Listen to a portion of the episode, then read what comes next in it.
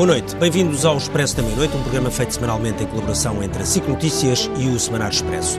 Numa semana que ficará para a história de Portugal não pelas melhores razões. Nesta semana subimos ao topo da tabela dos casos dos países com mais casos na média dos últimos sete dias e também com mais mortos nessa média eh, móvel dos últimos sete dias. É seguramente uma tabela da qual não nos orgulhamos e da, e, e da qual também vamos precisar bastante tempo para poder sair desse mesmo topo. Entretanto, a campanha eleitoral decorreu, será seguramente a campanha, mais, a eh, campanha eleitoral mais estranha a que assistimos durante muito tempo e caminhamos, estamos aliás a 48 horas de umas eleições presidenciais que ficarão para a história por terem decorrido numa pandemia, mas que também podem ficar para a história por terem uma abstenção recorde. Hoje também foi dia de sondagens, nomeadamente a sondagem da SIC e do Expresso, feita pelo ICS e pelo ISCTE, que dá a vitória a Marcelo Rebelo de Sousa, mas com uma queda acentuada em relação aos valores da anterior sondagem e, sobretudo, começa a deixar no ar essa hipótese que há uns tempos parecia uma absoluta miragem de uma segunda volta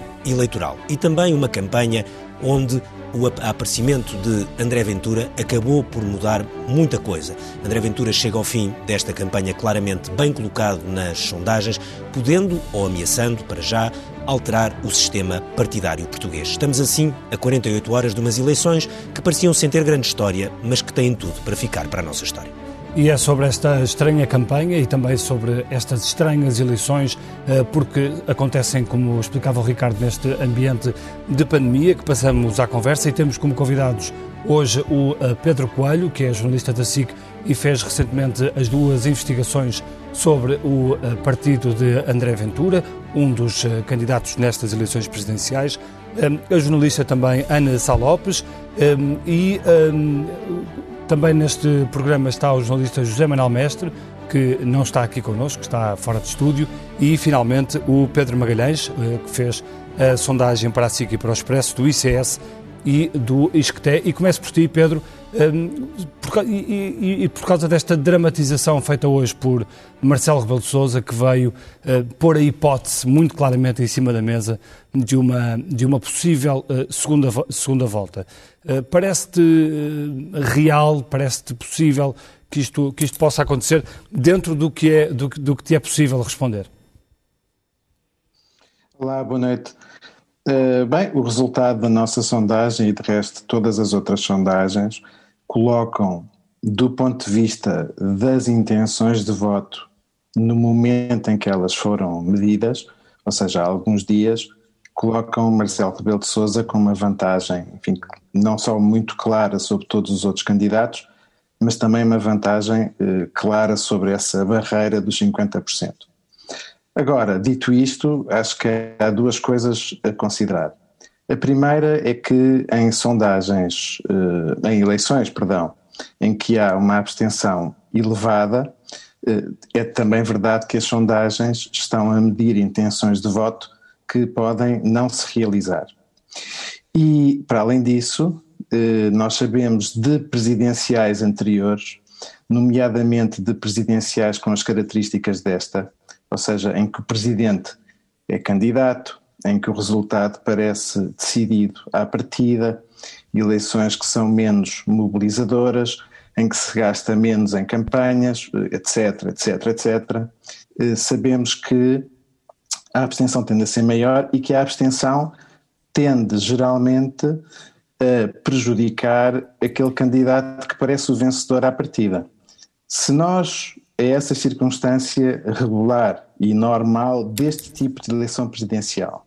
Adicionarmos a incerteza muito grande sobre os efeitos que a pandemia, seja do ponto de vista do receio que algumas pessoas podem ter de irem às urnas, seja do ponto de vista de pessoas que estão em isolamento uh, obrigatório, se nós juntarmos esse ingrediente, eu diria o seguinte: nós não temos nenhum elemento nas sondagens que nos sugira em si mesmas que uma segunda volta é possível, mas eu acho que se adicionarmos estes ingredientes de que acabei de falar, acho que não podemos, eh, não seria sério excluir essa possibilidade. Pedro, e qual é que é o valor de, de abstenção um, para motivar então essa segunda volta? Já ouvi falar hoje, por exemplo, de valores de 65%, 70% de abstenção. Uh, qual é que é o valor que nos uh, indicaria essa segunda volta? Bem, não, eu acho que não há nenhum cálculo possível, uh, sério, que nos diga a partir de um determinado valor de abstenção vai haver segunda volta. Não, não é bem isso. o que acho é que se a abstenção ultrapassar e vai ultrapassar quase certamente o nível de eleições como uh, as eleições de 2011 ou as eleições de 2001. Portanto, eleições em que, uh, como eu dizia, o presidente é candidato. Se ultrapassarem muito, então a expectativa que nós poderíamos ter é uma reprodução e uma amplificação daquilo que tem sucedido nessas eleições e que é o quê? O candidato que é visto como vencedor à partida é um candidato em relação ao qual os seus potenciais apoiantes se sentem menos motivados a votar. E, portanto, desmobilização, em princípio, uh, mas cada eleição é diferente e esta é diferente de todas as outras, uh, mas significa que, uh, digamos, a, certeza absoluta da vitória de Marcelo Rebelo de Sousa à primeira volta, penso que não pode existir. Ana, uh, cobriste muitas uh, eleições, muitas campanhas uh, eleitorais, agora estás na, na direção do público. Diz-me uma coisa: esta achas que é mesmo são as eleições mais estranhas de sempre? As mais loucas de sempre, isso não tenho qualquer dúvida. Acho que isto nunca aconteceu. Aliás, nunca aconteceu a pandemia, portanto, basicamente os nossos dias são os mais loucos de sempre na nossa vida, penso eu. E logo as eleições presidenciais eh, estão a ser algo também. Aliás, deviam ter sido adiadas. E nisto, verdade seja dita, que só parece que só o Tino de Range é que se lembrou disso em setembro, pelo menos a tempo de se fazer uma revisão constitucional, porque Marcelo Rebelo Sousa chamou os partidos, suponho que em novembro ainda... O problema do adiar era uh, para que data, não é? Como, como é que se encontrava uma data, a data Seguramente não no meio do janeiro, onde já morriam imensas pessoas de gripe nos anos anteriores. Este ano não há gripe, mas seguramente no meio de janeiro não, onde era expectável que houvesse, era expectável, pelo menos os cientistas diziam isso, os especialistas diziam isso, que houvesse uma terceira vaga. Portanto, foi um absurdo as eleições não terem sido adiadas e agora estamos confrontados com esta situação absolutamente burlesca que, como dizia o Pedro Magalhães, da possibilidade de, de facto existir uma segunda volta uma segunda volta, como é que é possível? Quer dizer, não é que não seja legítimo e democrático. Claro, o que não já é houve, legítimo... houve só uma em 1986. claro. Não, a Constituição claro prevê será, duas voltas e, para as eleições será sempre legítimo e democrático ter uma, umas eleições com uma abstenção de 80% dos eleitores. É legítimo, claro, o sistema é representativo. É tudo legítimo. O problema é a legitimidade política que, que fica, com que fica um presidente que saia de umas eleições que tenha 75%, 80% de abstenção. Acho que é bastante grave o que nós estamos estamos a viver, porque nomeadamente os eleitores do Pedro Magalhães, obviamente, sabe isso muito melhor que eu, mas eh, eleitores de Marcelo Rebelo de Sousa tendem a ter uma certa idade também. Não, portanto, haverá uh, provavelmente uh, haverá pessoas que terão medo de ir às mesas de voto por há, pessoa, há, há alguma parte da população que não sai de casa Desde até, está, até está a haver dificuldade para as pessoas irem às mesas, as pessoas que trabalham nas mesas as de voto. As pessoas que trabalham nas mesas de voto. Hoje foi, hoje foi noticiado que há problemas de recrutar eh, membros para as mesas de voto. Portanto, nós estamos a viver uma situação absolutamente inacreditável e é uma pena que chegamos, claro. tenhamos chegado aqui e que não tenhamos encontrado soluções para a precaver. Sim, eu aproveitava para, para falar com o Zé Manuel Mestre, o nosso colega da SIC, que, que tem estado, um dos que tem estado a acompanhar a campanha de Marcelo Rebelo Sousa, está em direto do, do Porto. Uh, boa noite, Zé Manuel. O que eu te pergunto é se uh, esta preocupação que agora, que, que, agora aparece clara neste fim desta campanha, da hipótese de uma segunda volta e de uma abstenção uh, recorde, sobretudo que assenta na semana do confinamento geral do fecho das escolas, se isso foi marcando, essa preocupação crescente foi marcando uh, eh, um, a campanha de Marcelo Rebelo de Sousa, e se, e se tu viste essa preocupação uh, acompanhar e crescer com, no, no, candidato? Eu acho que Marcelo Rebelo Sousa procurou disfarçar isso, mas uh, não só ele acabou por fazer muito mais campanha do que terá terminado, em determinada altura terá pensado, porque inicialmente acho que Marcelo Rebelo de Sousa, face à pandemia, eh, queria fazer muito pouca coisa no terreno. Eh, ele estava preparado para, eh, e justificou-se, ainda hoje, hoje o fez, pelo facto de ter feito os debates na televisão, ele diz que tiveram audiências históricas e, portanto, achou que isso era o seu contributo para o esclarecimento e não seria preciso muito mais. E nos últimos dias, nesta última semana, desde sábado da semana passada, ele eh, de repente começou a fazer ações, até fez três ontem, e foi o primeiro a trazer para o discurso político da campanha a, a dramatização da segunda volta, ao colocar esse cenário para uma abstenção superior a 70%. Eu acho que ele está convencido que só, se só forem às urnas entre 20% a 25%, será uh, obrigado a uma segunda volta. E hoje uh, foi muito mais longe, dizendo que uh, se deixarem para a segunda volta se as coisas forem deixadas, isso vai comprometer o combate à pandemia, que o país, a partir do domingo, tem de ficar totalmente concentrado e não pode perder tempo com esta questão das eleições. Acrescentou que deveria-se ir votar uh, de algum modo em homenagem aos que morreram, uh, aos que sofrem, aos que estão neste combate. E isto é um cenário de dramatização de alguém que uh, tem receio de uma segunda volta. Ele acha que este seria o seu último discurso de uma campanha eleitoral, mas, por outro lado, uh, com o mau tempo que se espera para domingo, com o medo de ir votar, Marcelo Rebelo Sousa, uh, eu acho que ele está preparado para tudo, uh, curiosamente, nesta fase. Pedro, nesta campanha, além desta quase, não diria ausência, mas uma, uma campanha muito menor de Marcelo Rebelo de Sousa, tivemos o contraponto de André Ventura, que esteve sempre presente em várias ações, e sempre provocando muita reação, muita notícia, muito protesto. Como é que tu dirias, de uma forma geral, que correu a campanha a André Ventura? Era aquilo que ele procurava, esta, esta fricção constante? Hum.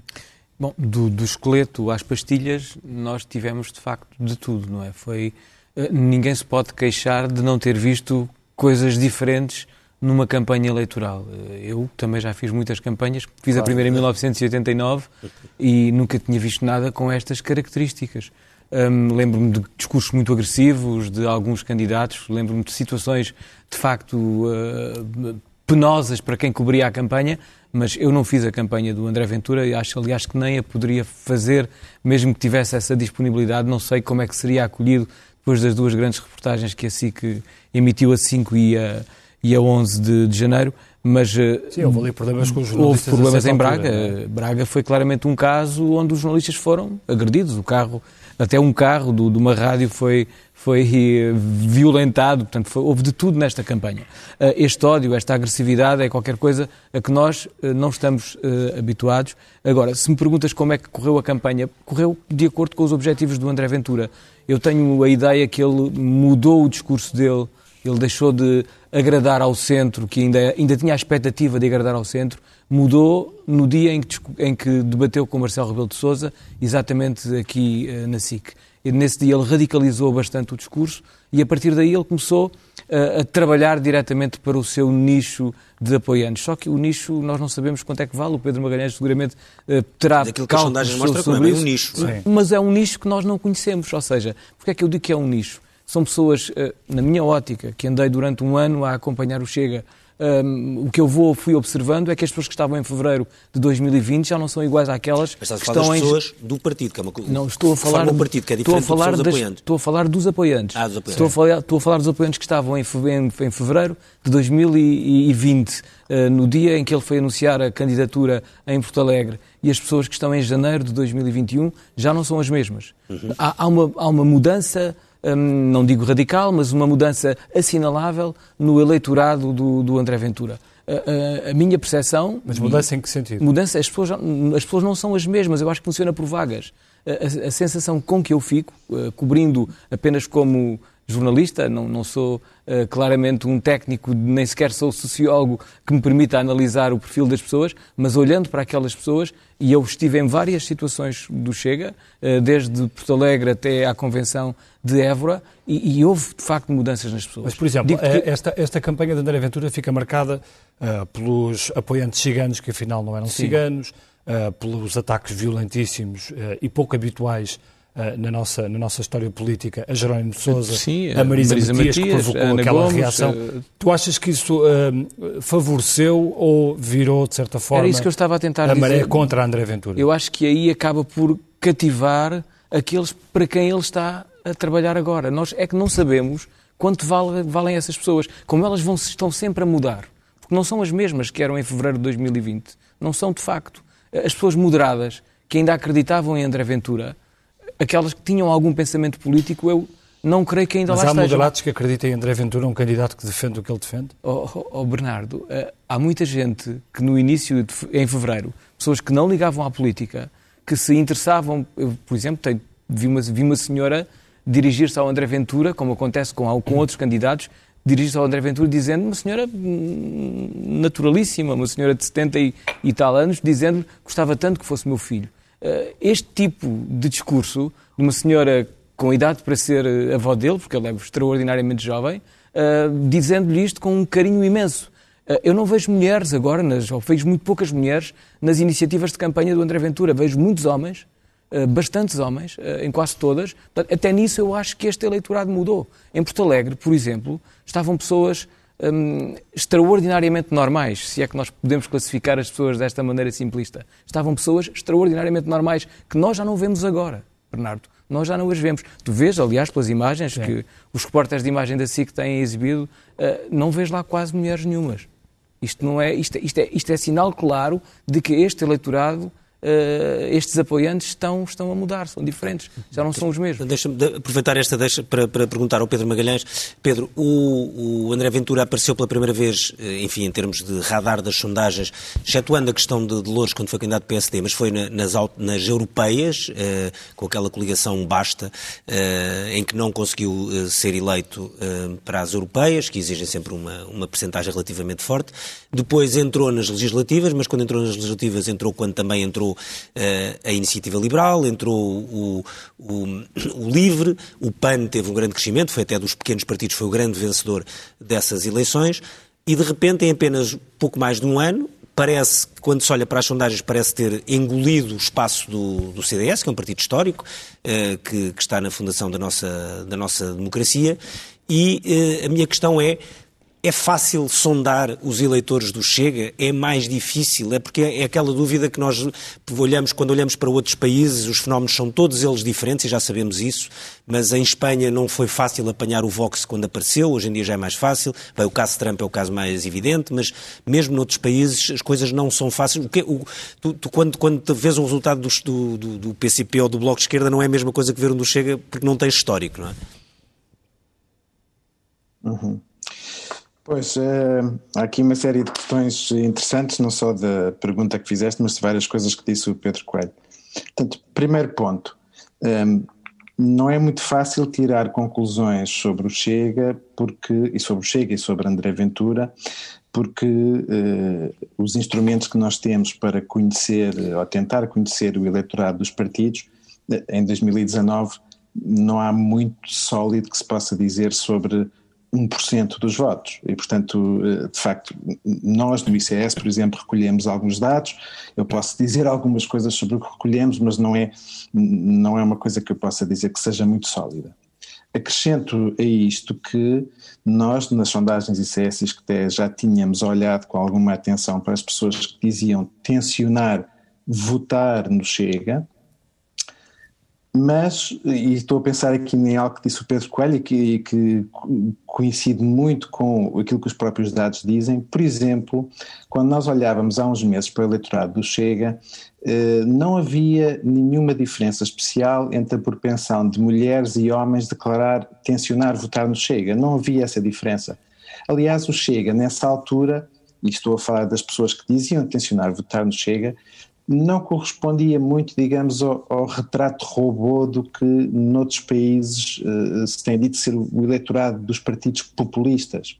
Não era, digamos, um eleitorado particularmente pouco instruído, não era um eleitorado composto por pessoas com particular baixo rendimento, era, uh, digamos, um, nessa altura, do ponto de vista das intenções de voto, um partido muito heterogéneo.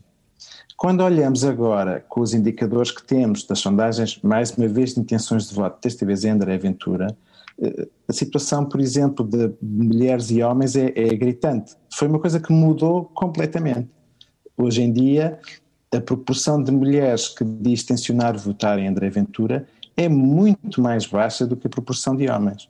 E, portanto, há aqui um, um, um gap de género que não existia há alguns meses do ponto de vista do Chega e existe agora. Isto para dizer também o quê?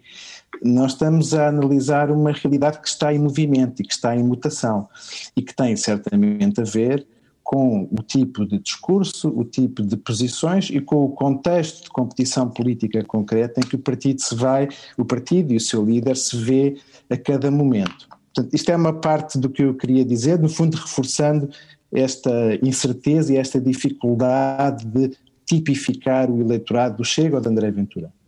Para responder à tua pergunta, só para dizer o seguinte, é verdade que nós temos muitos exemplos de vários países, e talvez tenha começado em França, de, de facto, evidente dificuldade das sondagens em captarem a intenção de voto em partidos de direita radical, eh, seja porque os seus apoiantes recusam responder a sondagens, seja porque, quando respondem a sondagens, ocultam o seu comportamento ou a sua intenção, ou as suas preferências, uh, mas isso não é um dado universal. E, e, para dizer a verdade, pelo menos até esta uh, eleição, uh, as coisas agora mudaram um pouco, porque também a candidatura terá mudado um pouco. Não se pode dizer que a comunicação social tenha tratado Chega, digamos, de forma a marginalizá-lo. No certo sentido, pelo contrário o Chega tem recebido uma enorme atenção da comunicação social e é possível, pelo menos até agora, que as pessoas que o apoiam não sintam, digamos, uma, como acontece, por exemplo, nos Estados Unidos, com os apoiantes, acontecia com os apoiantes de Trump, uma indisponibilidade para colaborar com as sondagens porque as veem como parte do próprio sistema aos quais se sentem uh, opostos. Uh, portanto, isto sintetizando, eu só disse, no fundo, interrogações e dúvidas. Não sei o que vai acontecer desta vez. 2019 não serve como exemplo, porque não há grande análise que se possa fazer em torno de 1% dos votos, se as sondagens captaram ou não, isso é uma perda de tempo. Penso que esta eleição vai ser, num certo sentido, um primeiro teste à questão que lançavas é, será que os apoiantes do Chega assumem as suas preferências da mesma maneira que os outros ou não? É, é uma, é uma das coisas que me deixa curioso em relação ao resultado de domingo. E só, só, mais, só mais uma pergunta relativamente ao Chega, uh, Pedro. E, e, será que o eleitorado de, de André Ventura se mobiliza mais no domingo? Uh, a indicação que nós temos, temos dois tipos de indicação, por assim dizer. Portanto, quando nós eh, fazemos a sondagem, acontece o mesmo com as outras sondagens todas, uma das coisas que nos preocupa, de facto, é, é, é o facto de que um, ehm, as sondagens não foram feitas para apanhar abstenção, no certo sentido. Sim. Em parte porque as pessoas que se abstêm não respondem a sondagens, mas em parte também porque o voto é um dever cívico e eh, as pessoas têm alguma enfim, têm eh, no fundo a vontade de dizer eu sou também um bom cidadão, eu vou votar e muitas vezes por uma série de razões acabam por não fazer. E portanto o que fazemos muitas vezes é fazer uma bateria de perguntas que procura no fundo captar essa predisposição para votar ou não. E o que aconteceu desta vez é que quanto mais nós apertamos o filtro daquilo que para nós é o votante provável, mais a votação de André Ventura subia. O que é que eu quero dizer com isto? Uh, é uma indicação de que o eleitorado está relativamente mobilizado. Uma outra indicação é uh, perguntas que fizemos, por exemplo, sobre o interesse da campanha. Uma das coisas que era mais nítida nos diferentes eleitorados é que havia como que dois extremos. Num extremo estava o eleitorado que dizia tensionar Marisa Matias, votar Marisa Matias, era o eleitorado menos, que se dizia menos interessado na campanha e, portanto, num certo sentido, talvez o mais vulnerável, um dos mais vulneráveis à abstenção. Também eh, muito perto aqueles que diziam votar Marcelo Rebelo de Sousa e no outro extremo tínhamos eh, o eleitorado de Tiago Maia Gonçalves e de João Ferreira. Eh, André Ventura, os eleitores de André Ventura, do ponto de vista do seu interesse da campanha, estava ali no meio. Portanto, para responder à tua pergunta, não creio que seja um eleitorado tão facilmente desmobilizável pela abstenção como há bocadinho discutíamos, que é normalmente o candidato do grande favorito, uh, mas também não, não é do conjunto de eleitores, esses nosso, na nossa análise são os de João Ferreira e os de Tiago Manhã Gonçalves, que estão mais interessados, mais motivados, esses são aqueles que talvez sejam mais capazes de resistir a uma abstenção muito alta. Ana, este tema é interessante, que é a questão da mobilização, de repente perceber-se que eh, João Ferreira e o, e o, Tiago Maia, que é o candidato da Iniciativa Liberal, são os que têm eleitores mais motivados. Uh, numa eleição com, grande, com uma potencial grande abstenção, isto pode ter assim umas surpresas meias, mais inesperadas. Pode. Na, na, na vossa sondagem, a sondagem do ICS, eh, realmente aparecia empatado Marisa João Ferreira, mas na nossa, por exemplo, João Ferreira já aparecia à frente de Marisa Matias. Eh, e eu acho que vai ser o resultado final, enfim, isto é achismos, eh, antes de, da campanha, mas porque a campanha de João Ferreira foi mais. Embora eh, eu acho que foi melhor. A campanha de João Ferreira Sim, e Marisa Matias estava a anos-luz do que esteve há cinco anos. Sim, isso notou-se muito aquele, nos debates. Notou-se terrivelmente nos debates, onde teve, há cinco anos teve 10% e de facto estava mesmo baixo de forma. Se calhar dessa movimento... vez não estava tão convicta no papel não estava tão convicta no papel, senti isso. E senti, senti outra coisa também. É engraçado como o facto de haver eh, Covid, e apesar de nós termos assistido a grandes amontoados de pessoas nesta campanha, enquanto o governo mandou confinar, mas havia amontoados de pessoas na rua, nós vimos todos, eh, em campanha, Uh, a verdade é que quem mais uh, poderia beneficiar de campanha de rua são duas pessoas que nasceram para aquilo, uma chamada Marcelo Rebelo de Sousa, outra Marisa Matias, nasceram mesmo para estar ali no meio da rua. E não houve, de facto, apesar de ter havido alguma, não houve tanto essa rua, não houve tanto essa capacidade.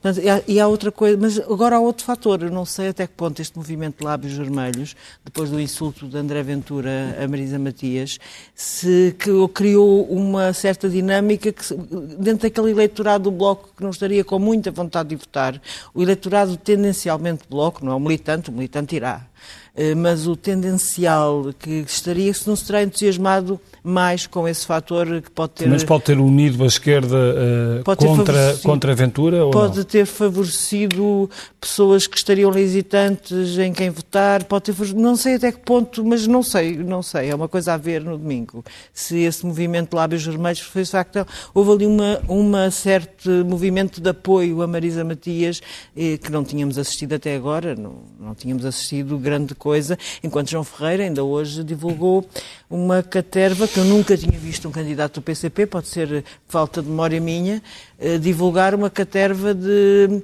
de apoios de eleitos socialistas, eleitos do PS, era uma data deles, o presidente da Assembleia Municipal daqui, o presidente da a vereadora da eh, foi muito, muitos muito, o Pedro Segonho, o antigo presidente da ANAF, se não me engano, foram uma quantidade enorme. Deixa-me deixa passar ao, ao, Zé, ao Zé Manuel Mestre por causa da questão da, da mobilização de que falavas. Zé, Zé Manuel, um, a certa altura, uh, Marcelo Rebelo de Sousa, como tu dizias há pouco, sentiu a necessidade de vir um pouco mais para a rua, mas aqui houve também, uh, e até porque as questões da pandemia uh, se complicaram muito, houve também muito o papel do Presidente ou o, cargo do Presidente na rua.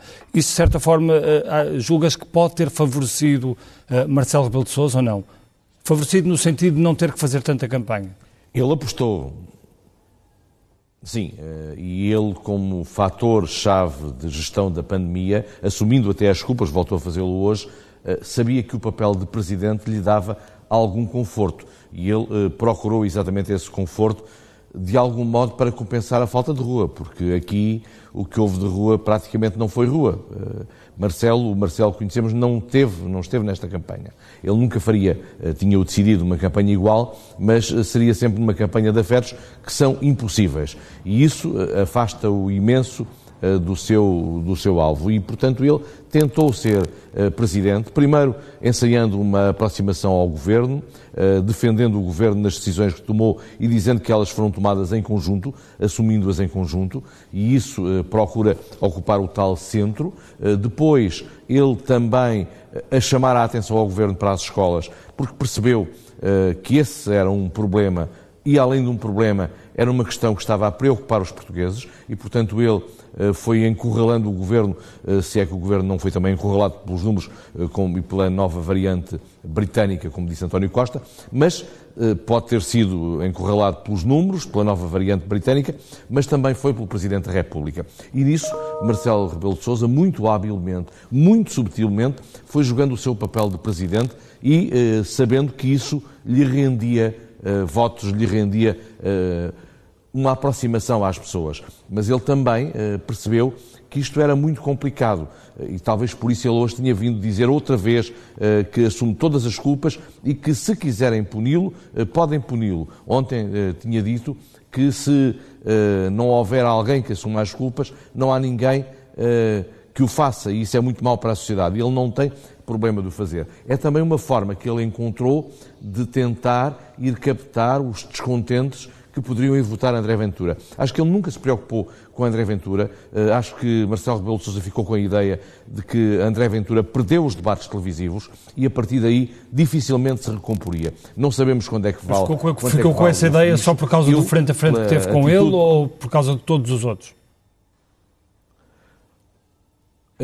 eu acho que foi por causa de todos os outros. Eu fico com a sensação que Marcelo Rebelo de Sousa desvalorizou. Eh, ele nunca deu valor a André Ventura, eh, ele deu valor à abstenção, mas eu acho que ele acha que se houver uma segunda volta será sempre com Ana Gomes. E não deu valor porque acha intimamente, e percebe-se, eu já vou explicar porquê, percebe-se que ele achou que não valia perder tempo com André Ventura, porque André Ventura se tinha fechado uh, no nicho. A dúvida será quanto é que vale esse nicho. Uh, Marcelo Rebelo Sousa, se percebesse, por exemplo, que teria que ir, se houvesse uma segunda volta, a tal que se houver a tempestade perfeita, ele admite que possa existir, uh, então poderia ter que debater com André Ventura. E não sei se ele lhe agradaria esse papel. E como ele nunca deu nenhum sinal para o exterior, ele ignorou olimpicamente André Ventura, é porque achou que não era necessário, porque não havia esse registro. A questão é quanto é que vale esse nicho, ninguém o sabe, eh, Marcelo Rebelo não o saberá também,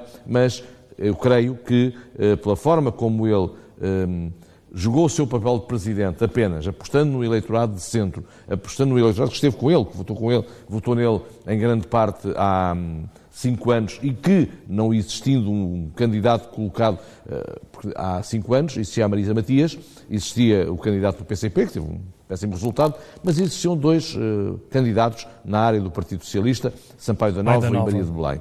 E agora só há Ana Gomes e para uma outra facção do Partido Socialista. E, portanto, deixa-lhe ali um terreno. Não é por acaso que a única pessoa que apareceu ao lado de Marcelo Rebelo de Sousa a fazer campanha neste tempo todo foi o Presidente da Câmara Municipal de Gaia, eh, que é do Partido Socialista e que ontem passou eh, das três ações de campanha que teve, esteve em duas, sempre ao lado de Marcelo Rebelo de Sousa. Hoje, por exemplo, eh, o, Presidente da Câmara de Solurico de Basto, a terra que é uma espécie de, de terra adotiva de Marcelo Rebelo de Sousa, porque a avó materna era daqui, mas ele não é dali. A avó Joaquina, não é? O Presidente da Câmara, do PSD, esteve lá, mas muito discretamente. A avó Joaquina, exatamente. Uh, e é eleitor lá, e é lá que vota, foi Presidente da Assembleia Municipal, uh, construiu lá um museu com todo o seu espólio, que ele hoje fez questão de visitar para os jornalistas verem, uh, mas Marcelo Rebelo de Sousa, Lá teve o Presidente da Câmara, à espera dele, acompanhá-lo na visita ao museu, mas quando chegou à altura de Marcelo Rebelo Sousa falar, ele eh, recolheu-se a um canto do auditório, nem se sentou ao pé da porta, atrás dos jornalistas, muito discretamente. Não foi esse o papel de, uh, do Presidente da Câmara Municipal de Gaia Socialista e Marcelo Rebelo de Sousa, uh, seguramente que falou com ele, que lhe pediu para estar ali. E porquê? Porque há um eleitorado de centro, um eleitorado socialista, e neste momento as sondagens dão 40%, 35%, 40% ao PS, e ele sabe que esses eleitores eh, serão aqueles que lhe podem evitar a tal segunda volta. É mais fácil mobilizar-se eleitorado do PSD, o seu eleitorado do partido de origem, mas o PSD hoje não chega para eleger um Presidente da República.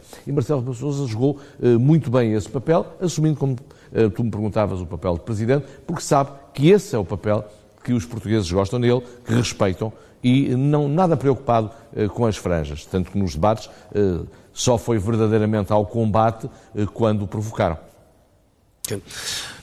Pedro, o Zé Manuel usou a expressão nicho e franja, que há bocadinho usado a expressão nicho. A questão é, quando nós olhamos para este caminho, a estratégia de André Ventura, percebe-se que as presidenciais são para ele, ele sempre olhou para as presidenciais como o trampolim ou como a hipótese de trampolim, porque não sabe quando é que há legislativas, as municipais são eleições normalmente mais difíceis para os partidos pequenos, que têm, obrigam a ter muitos candidatos em muitas freguesias e muitas câmaras municipais, e portanto normalmente são difíceis.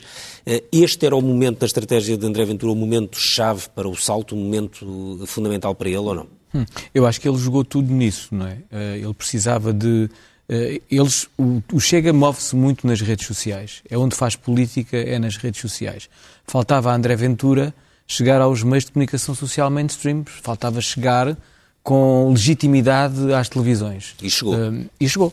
Ele isso conseguiu plenamente. Os três e debates mais vistos, os três foram, foram com André Ventura. Aliás, as nossas reportagens uh, tiveram audiências tiveram audiências históricas. Não, não é seguramente apenas pelo conteúdo das reportagens, é seguramente pela, pela personagem em causa. Portanto, tudo o que haja do André Ventura hoje nas televisões, nas rádios, tem audiência. Qualquer coisa que tu coloques num, num site com André Ventura, já sabes que aquilo Sim, vai ter cliques atrás dia, de cliques, não é? Mas, é mas, assim. mas isso levanta o, o, outro reverso da medalha. Será que tem atenção a mais a comunicação?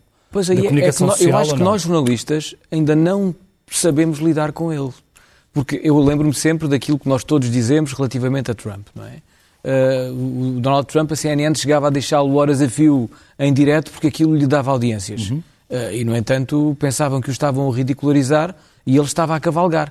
Eu recordo-me sempre de uma frase do Emílio Rangel, permitam-me que o cite aqui. Claro. O Emílio Rangel dizia-nos uh, uma coisa muito simples, que era eu não me importo nada que digam mal da SIC, desde que falem da SIC. Eu não quero é que parem, parem de falar da SIC. Com o André Ventura é basicamente a mesma coisa. Ele está-se a borrifar para que digam mal dele. Ele até gosta que digam mal dele.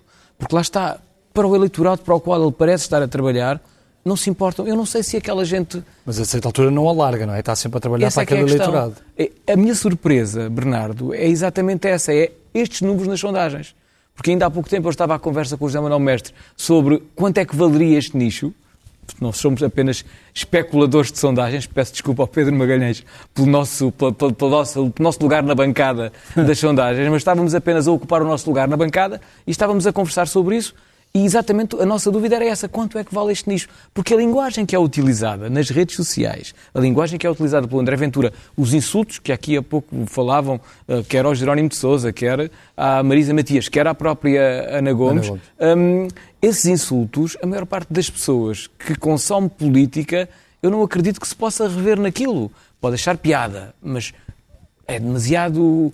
Uh, duro. Sim, mas ao mesmo é? tempo, certo, mas ao mesmo tempo há ali um campo muito vazio que é que é aquilo que eu dizia há pouco, que é um eleitorado, de centro-direita, que se deixou de rever muito em Marcelo Rebelo de Sousa, que não vê o CDS e pois, vê é o CDS está... em dificuldades. O Jaime Nogueira o PSD, desapareceu. O PSD está centralizado e, portanto, fica ali um, o Jaime Nogueira, um deserto, não é? O Jaime Nogueira Pinto, sobre essa matéria, tem um discurso, pronto, ele é uma pessoa inteligente, naturalmente, e, e, e na, na, reportagem que nós fizemos, ele diz uma coisa muito simples, que é, o, este eleitorado está vazio.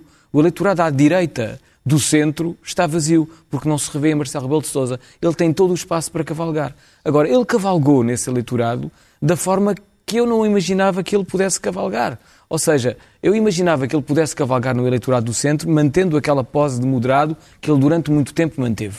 Uhum. Mas a partir do momento em que ele radicaliza o discurso da forma como radicalizou e permitiu que toda a gente à volta dele continuasse a radicalizar o discurso, essa para mim é a maior estranheza. E provavelmente terá de se moderar se algum dia quiser, uma coligação, por exemplo, com o PSD. Pois, mas exatamente o PSD não disso, pode aceitar determinadas... É que, ou, uh, claro, imagino eu que não deve aceitar. Mas é que é exatamente depois de ele ter conquistado Rui Rio e de ter, como nós todos observamos, levado Rui Rio ao tapete, é depois disso que ele acaba por se radicalizar. O que é que mudou verdadeiramente que fez com que ele tivesse radical, uh, radicalizado o discurso daquela maneira? Porque ele sempre teve esta tendência para um discurso mais duro, mas de repente, em plena pré-campanha eleitoral, ou já quase na campanha eleitoral, ele torna o discurso verdadeiramente mais agressivo. Porquê? Porque ele, ele tem sensibilidade, seguramente. Ele também conhece a matéria política. Uh, o que é que o fez mudar? Eu não consigo perceber. Gostava Ana, que alguém me explicasse. Ana, que problemas é que levanta uh, um bom resultado de André Ventura não sei se em segundo, se à, frente, à frente de Ana Gomes ou à frente de, de João Ferreira ou de, de, Marisa Matias, que problemas é que levanta para a direita, nomeadamente para Rui Rio? Eh, levanta imensos, não é? Portanto, até aqui nós tínhamos a extrema-direita confinada ao CDS, ou seja, o CDS tinha os centristas moderados, incluía lá várias famílias, incluindo muita gente de extrema-direita ou de direita mais radical e fez esse papel, de facto, na democracia. Durante 40 e tal anos, o CDS fez esse papel. Porque... Aquilo que o Manuel Monteiro chama uma direita soberanista, não é? Exatamente, fazia a direita soberanista. Tinha, aliás, ainda há muito. E que evitava discursos. a extrema-direita nacionalista. E, e evitava a extrema-direita nacionalista. O CDS foi, de facto, devemos agradecer o papel histórico, patriótico que teve até, até agora. E que agora morreu, não é? O CDS desapareceu, as sondagens valem enfim, podem, podem estar a subestimar. Pode. Podem estar a subestimar, mas já houve uma que deu 0,3, outra 0,6, outra 1, entre o CDS está, está morto. Não e é? não é só as sondagens, está muito fragmentado, não é? Está muito está, deslaçado o CDS. Politicamente, eu acho que Francisco Rodrigues dos Santos parece um desastre, não é? Eh, foi eleito há um ano, não sei que solução, se eles rapidamente não resolvem aquilo, o CDS de facto está a caminho da extinção. Impactos que... em Rui Rio uh, falávamos? Rui Rio, quer dizer, Rui Rio que já admitiu uma coligação uh, de incidência parlamentar, suponho eu, não era pelo menos com o Chega, obviamente que, apesar de tudo, quer dizer, eu acho, eu, o que me espantou nisto é, é, foi exatamente ao contrário. Foi quando Rui Rio admite fazer a, a coligação com o Chega, quase toda a gente no PSD o apoia, menos o Jorge Moreira da Silva e mais três militantes, o José Eduardo Martins, não sei, acho que a gente quase os conhece pelo nome. Porque se nós formos ver para as redes sociais, para o Twitter, há um grande apoio a, a, a, Rui Rio na sua coligação com o Chega. E o mas Chega isso, mas isso já... coligação que não foi uma coligação, Sim. foi um... Não estou a falar só dos Açores, estou a falar mesmo para o futuro. Está bem, mas ah, isto okay. é uma explicação lógica, não é? Que o poder. É o poder. Claro. E claro, todos os partidos são pragmáticos. Claro. Eu acho que é terrível, eu acho que é, é, é, terrível e é muito péssimo para a democracia que o Rui Rio, que é um partido que ele até é uma personagem mais ou menos centrista, que se faça essa, essa possibilidade de aliança, de facto a direita está em reconfiguração e, e não falamos ainda da, da, reconfiguração da iniciativa liberal que já está a valer, enfim, mais Também do que está ligado ao, um, a, esse, a esse encolher do CDS e ao facto do PSD não, enfim, pós-passo escolho, não é? Pós-passo escolho, exatamente, que, que, claramente vive uma, um órfão... Um, um órfão um, está órfão de pai, no sentido, uma pessoa às vezes tem a ideia que se Pedro Passos Coelho, se essa amanhã queria voltar, se calhar conseguia reconstituir outra vez a direita, pelo menos pelo que se vai ouvindo e ouvindo por aí, pelo menos ele tinha... E aí levantava um problema provavelmente a André Ventura, se voltasse Pedro Passos Coelho. Uh, Pedro, uh, falávamos aqui de Tiago Meia Gonçalves e do, e do, papel que teve. No início ninguém dava muito por, uh, pelo, pelo, pelo, candidato. teve um primeiro debate mais aceso com o Marcelo Rebelo de Sousa, mas depois foi sempre em crescendo. O que, é que, o que é que nos dizem as sondagens e os eleitores sobre, sobre este candidato? Bem, eh, as sondagens não dão números muito expressivos a Tiago Meia Gonçalves, no sentido de, enfim, há uma ascensão, uma delas dá-lhe um valor um pouco mais alto. Agora, o que dizem é, como eu, em primeiro lugar, como eu dizia há pouco, Aqueles que dizem tensionar votar nele estão entusiasmados, estão, dizem-se interessados pela campanha. São também, obviamente, pessoas com um perfil eh, tendencialmente um pouco diferente do eleitor médio, são o Tiago Meia Gonçalves, e já era verdade com a Iniciativa Liberal, recolhem um voto urbano, um voto instruído, eh, e depois sucedeu uma coisa eh, que teve a ver com os debates, que foi os próprios debates serviram não necessariamente para as pessoas que assistiram ao debate, mas para a própria comunicação social que a partir dos debates começou a dar mais importância, mais visibilidade, uh, um tratamento diferente, mais, uh, se quiserem, de, de, de, de, o tratar como uma opção de voto credível, esse tratamento da comunicação social teve importância. Portanto, não, não me surpreende que com uma alta abstenção que significa um eleitorado mais eh, reduzido a eleitores mais interessados pela política e mais instruídos. E com o que se passou durante a campanha e esta, eh, este tratamento diferente que Tiago Meia Gonçalves teve a partir dos debates pela comunicação social, não me surpreende que seja uh, um, um, que possa ter um, um, bom resultado, um resultado melhor do que a maior parte das sondagens estão a dar. Isto tem também a ver com aquilo que falávamos há pouco, ou que vocês falavam há pouco, com a situação do CDS, o CDS vê-se aqui um pouco apertado, é como se estivesse numa tenaz, não é? De um lado tem o crescimento do Chega, que tem conseguido captar um eleitor mais uh, conservador, que fazia parte, no fundo, da base do CDS, mas o Iniciativa Liberal tem conseguido captar um eleitorado jovem, um eleitorado instruído, que aliás também era um traço importante do CDS. O CDS era o segundo partido mais jovem a seguir ao Bloco de Esquerda, eh, e portanto este crescimento da iniciativa liberal, no fundo o que estamos a assistir à transformação do nosso sistema partidário, é isso que estamos a assistir, com a importância do Chega, da iniciativa liberal, do PAN, eh, portanto não surpreende que eh, um candidato ligado à iniciativa liberal possa ter um resultado que indique progresso no apoio popular que, que este partido tem. José Manel, uh, esta questão que o, Pedro Magalhães estava a falar, da reconfiguração do sistema partidário, na campanha de Marcelo Rebelo de Sousa, tu na, na tua última intervenção estiveste a falar do, dos autarcas do PS, que um ou outro que foi aparecendo, uh, mas a questão é, e as pessoas do PSD e do CDS, essas que, eram, que são as famílias naturais de, de, de origem de Marcelo Rebelo de Sousa, estão na campanha, aparecem na campanha, estão visíveis ou não? Não. Uh, Marcelo Rebelo Sousa optou por fazer uma campanha com o seu próprio carro, uh, sair a conduzir o carro para todo o lado, uh, dizendo até que o carro estava velho e tinha que o trocar. Se saísse de Belém, se não saísse, pronto, não seria necessário, mas não aparece mais ninguém. As únicas duas pessoas que apareceram na campanha de Marcelo Rebelo Sousa foram o Presidente da Câmara de Gaia, socialista, e o Presidente da Câmara de Celúrico de Basto, do PSD com uma particularidade, eh, que é o facto de serem uh, presidentes de Câmara de sítios onde ele esteve, mas também esteve em Lisboa uh, e não apareceu Fernando Medina. Uh, também o que depois teve foi visitas a lares e visitas a hospitais e uma fábrica de automóveis pelo papel que teve por estar a funcionar durante a pandemia. Depois aparece o CDS a apelar hoje ao voto uh, no, no, candidato Marcelo Rebelo Sousa. Apareceu o PSD com um comunicado muito forte, muito intenso de apelo ao voto, só que Marcelo Rebelo de Sousa quis ficar sozinho. Hum, não sei, ele também já na última campanha era um homem só, uh, mas não estava totalmente só. Eu lembro-me, por exemplo, quando ele esteve em São João da Madeira, apareceram antigos dirigentes do PSD, apareceu Luís Montenegro com ele em Espinho. Uh, ele teve um PSD ao lado dele nessa última campanha. Agora não. Hum, receio de afastar eleitores. Hum, ele decidiu há muito tempo que isto era uma campanha só dele.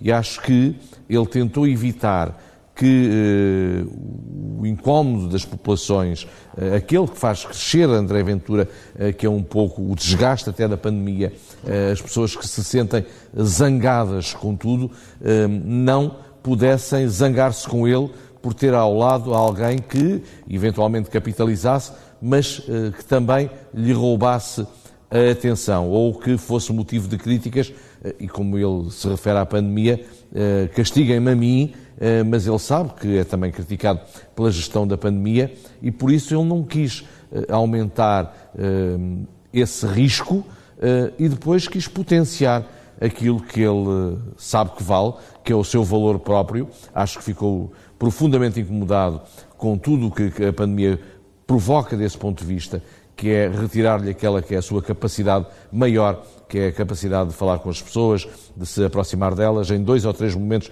isso aconteceu e ele eh, imediatamente conseguiu tirar partido disso, mas também se percebe que ele fica um pouco aflito neste jogo, não sabe muito bem o que fazer. Hoje ele aproximou-se, eh, esteve a menos de meio metro de duas pessoas que eh, quiseram tirar selfies com ele.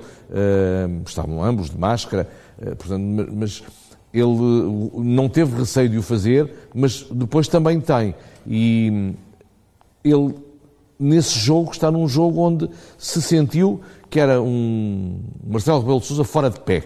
Fora de pé do ponto de vista político, porque eh, ele queria apelar àquele eleitorado, mas não podia deixar aproximar ninguém. Escolheu aqueles, e pronto, ontem pude confirmar que o encontro com aquele Presidente de Câmara não foi casual, eles falaram, foi organizado. Hoje eu perguntei-lhe quem é que ia ter, e ele disse que ia ter um Presidente de Câmara do PSD, ainda antes disso acontecer, e, portanto, equilibrando aqui muito bem as coisas, mas se na última campanha era um deixar aproximar e afastar logo, agora foi marcar o seu espaço, foi não deixar-se contaminar. É evidente que ele sabe que esse terreno partidário está uh, muito movediço, uh, sabe que no PSD uh, eh, há algum desconforto por ele ter deixado crescer o governo de António Costa e não ter posto um garrote em algumas coisas, e portanto ele, sabendo disso tudo, tentou viver por si próprio. É aquele que é o meu entendimento. Pedro, ao longo deste, desta campanha ouvimos várias vezes casos de, de regras não tão bem cumpridas da parte da, da campanha de André Ventura, aproveitando aqui o, o, facto de José Manuel Mestre estar a falar da, da pandemia. julgas que este, alguns movimentos mais negacionistas, alguns comportamentos menos apropriados, de certa forma, podem ajudar a que haja um voto eh, mais mobilizado, como falávamos há pouco, da parte dos, dos apoiantes do, do André Ventura? Essa é claramente a minha percepção. Eu estava com muita curiosidade por ouvir há pouco a, a resposta do, do, Pedro Magalhães quando lhe colocaram essa, essa pergunta. Percebo que não há dados uh, claros uh, sobre, sobre, essa capacidade de mobilização, mas a minha percepção vai nesse sentido. Ou seja, um, é de facto gente um, muito é, não têm pensamento político, ou seja, não há ideologia no Chega. A ideologia que nós encontramos nos outros partidos e que faz mover, em parte, uh, o eleitorado, nós no Chega não encontramos. Mas há pessoas são, é fações, ou seja, é quase um, um, são quase os adeptos de futebol, não é? Vive o André Ventura como nós, e eu sou adepto de um clube de futebol, sei bem como vivo essa minha adesão ao, ao futebol, uh, eu basicamente eu acho que eles vivem o André Ventura da mesma maneira. Como um, um adepto de futebol vive um, um, um, jogo de futebol. E acreditam um pouco nessas questões da, não se preocupam das regras nada. sanitárias? Eu acho que não se preocupam com as nossas observações críticas, não se preocupam com aquilo, com as contradições de André Ventura, ah, porque estão muito filiados, estão muito, aderem muito ao discurso, ele tem uma oratória extraordinariamente pesada, relevante, uh, emotiva e aderem a isso, não mais do que isso. É como se estivesse permanentemente a marcar um golo. E vamos ver, e vamos ver que resultado... Primeira Vamos ver que resultado é que, é que vai, dar no domingo. Vamos à primeira página do, pela, do Expresso e começas tu, Ricardo. Começo pela, pela revista do, do Expresso, que, é, uh, que tem como capa uh, uma entrevista a Isabel Jonet. Recordo que o Expresso já foi colocado à venda uh, hoje. Isabel Jonet, regredimos uma década na assistência aos mais carenciados, uma entrevista sem filtros feita pela Cristina Margato. Depois, na primeira página do caderno de Economia, as rendas das casas em Lisboa caíram 16,8% em eh, 2020, isto porque o número de fogos disponíveis para arrendar cresceu 40%, isto teve tudo a ver com a pandemia, porque os contratos de alojamento local continuaram a migrar para de serem novos de longa duração. E depois, à direita, António Horta Osório, que regressou agora a Portugal, vai ser eh, presidente não executivo da eh, farmacêutica também portuguesa Bial. E vamos então à primeira página do Expresso, que tem como manchete políticos passam a prioritários na vacinação. Francisco Ramos, coordenador do plano de vacinação, revela em entrevista que a DGS já, já tem a já proposta para incluir, que passaram à frente. Na primeira fase, sim, nomeadamente o, o autarca de, de Reguengos, que já foi vacinado e que muita polémica uh, tem dado. Uh, depois, uh, António Costa apanhado em escutas no hidrogênio. No Expresso também pode ver a sondagem, que hoje foi publicada também na SIC, a sondagem que dá 58% a Marcelo Rebelo de Sousa e, eh, finalmente, uma declaração do próprio Marcelo Rebelo de Sousa decidir as eleições à primeira volta facilita a gestão da pandemia, uma declaração claramente a dramatizar aquilo que uh, é preciso fazer no próximo domingo e fica por isso também este apelo do Expresso e também nosso para que no domingo faça o que tem de fazer e que vá votar. Vote e depois já sabe, a partir das sete e meia da tarde pode ligar na SIC e na SIC Notícias, emissão especial da noite de eleições, eh, em que vamos apresentar uma sondagem da Boca das Urnas, da responsabilidade do Pedro Magalhães, do ICS e do ISCTE, da GFK e da Metris, às 8 em ponto, e a partir daí, como já sabem, nunca mais para, até que esteja escolhido o Presidente da República. Vamos ver se é ou não à primeira volta nestas eleições, que são seguramente as mais estranhas de sempre, quando estamos todos confinados, mas temos também a obrigação e o dever de ir votar no próximo domingo. Até à próxima semana.